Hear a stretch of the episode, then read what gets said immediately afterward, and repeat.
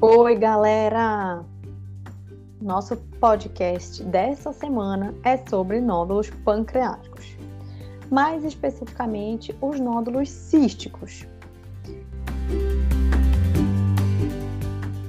Então, as lesões císticas pancreáticas, elas podem ser benignas ou malignas. O predomínio é das doenças benignas, sendo o pseudocisto responsável por 80% dos casos, enquanto 10 a 15% são tumores císticos pancreáticos. O paciente ele vai ter um predomínio da apresentação assintomática, não vai ter sintomas. Porém, dentre os sintomas que ele pode apresentar estão dor abdominal, perda de peso, náuseas, constipação, diarreia, distensão abdominal, fadiga, saciedade precoce, a hipoglicemia e a icterícia obstrutiva, quando esses nódulos são grandes. Além disso, no exame físico a gente pode evidenciar uma massa abdominal palpável. A investigação dessas lesões pancreáticas, ela pode ser feita inicialmente com ultrassom, a tomografia, a ressonância magnética ou ultrassom endoscópico. A ultrassonografia abdominal apresenta as vantagens de ter o baixo custo e a boa disponibilidade. Entretanto, ela pode ser limitada por ser operador dependente e quando tem muita interposição de alças intestinais, é difícil a visualização do pâncreas. É ótima porém, para distinguir se a lesão é sólida ou se a lesão é cística. A tomografia abdominal com contraste endovenoso é o método com boa acessibilidade e frequentemente é o primeiro exame a ser solicitado. A vantagem da tomografia e da ressonância magnética na análise da lesão é detectar a extensão do processo. A ressonância magnética apresenta imagens de melhor qualidade do pâncreas e das vias biliares, em relação aos outros dois métodos, sendo em alguns estudos equiparadas pela ultrassom endoscópica. A vantagem da ecoendoscopia é a possibilidade de realizar a punção aspirativa com agulha fina durante o procedimento. E com a aspiração guiada, é possível avaliar a citologia do líquido, a dosagem dos marcadores, como o CEA e o CA199, e dos marcadores moleculares, como a mutação do Carras. Os pseudocistos são as lesões mais comuns, como a gente falou anteriormente, 80% dos casos. Resulta de um processo inflamatório, especialmente como a complicação da pancreatite crônica, e caracterizam-se por não apresentar epitélio.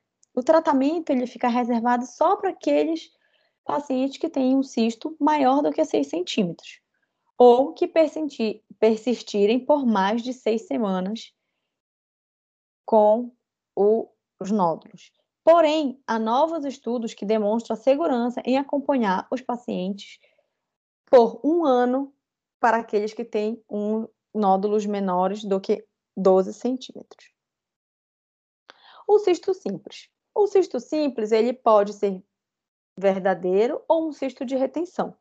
Normalmente eles são achados de exame e podem evoluir com esvaziamento espontâneo. No geral, o risco de malignidade em cistos pancreáticos detectados acidentalmente é baixo. Pode-se indicar tratamento cirúrgico na dúvida diagnóstica. Considerando os tumores císticos de pâncreas, a distribuição dessa dessas lesões é na seguinte proporção: 23% de neoplasia cística mucinosa, 16% de neoplasia cística serosa 38% de neoplasia papilífera intraductal mucinosa, que é o IPNN, e 3% das neoplasias sólidas pseudopapilares. Os cistoadenomas correspondem à neoplasia cística serosa e cística mucinosa.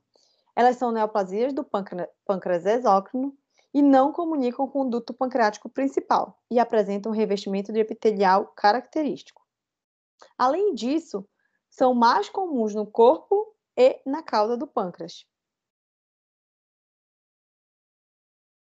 As neoplasias císticas serosas são quase sempre benignas, constituídos histologicamente por cistos de pequeno diâmetro, em favo de mel, revestido de epitélio cuboide baixo, rico em glicogênio, não expressam o antígeno carcinoma embrionário, que é o CEA, e acomete mais mulheres acima de 60 anos.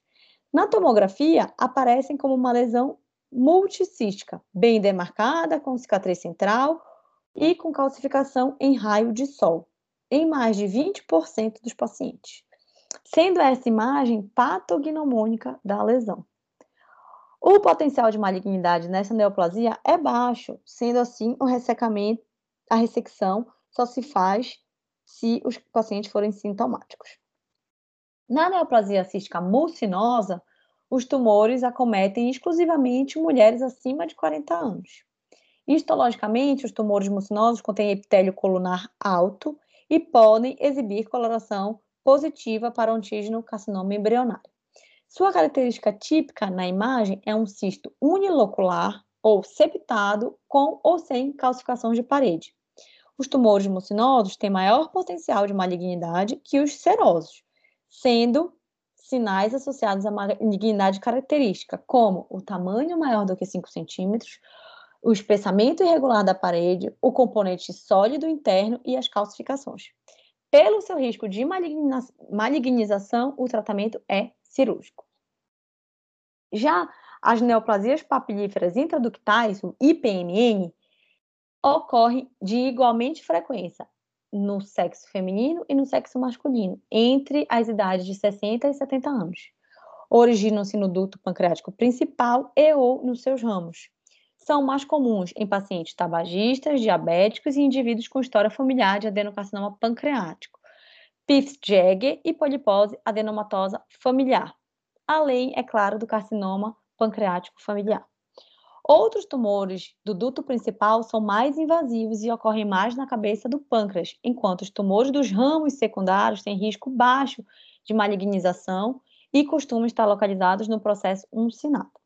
A tomografia e a ultrassom, em geral, não são capazes de diferenciar a lesão, sendo indicado colangio-ressonância, ultrassom endoscópico ou CPRE. Os achados típicos da tomografia e da ressonância são de uma lesão cística, que se comunica com o duto pancreático principal ou com os ramos secundários e dilatação ductal. Na CPRE, os achados são um aumento segmentar ou difuso do duto de Wilson, um defeito de enchimento devido à mucina e à papila patulosa em boca de peixe.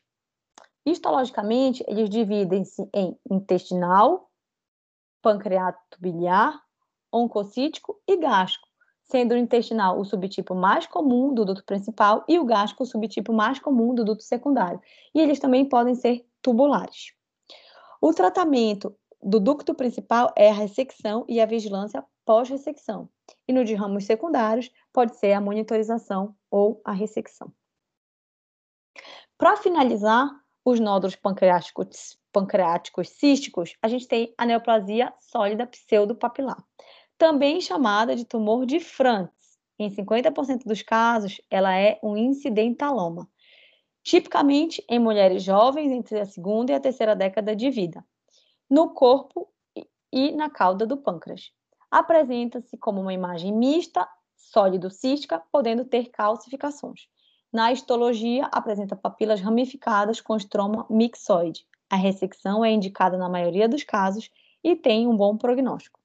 Espero que vocês tenham gostado do podcast de hoje e para a próxima semana a gente vai ter os nódulos sólidos de pâncreas. Fiquem aí e aguardem o próximo episódio.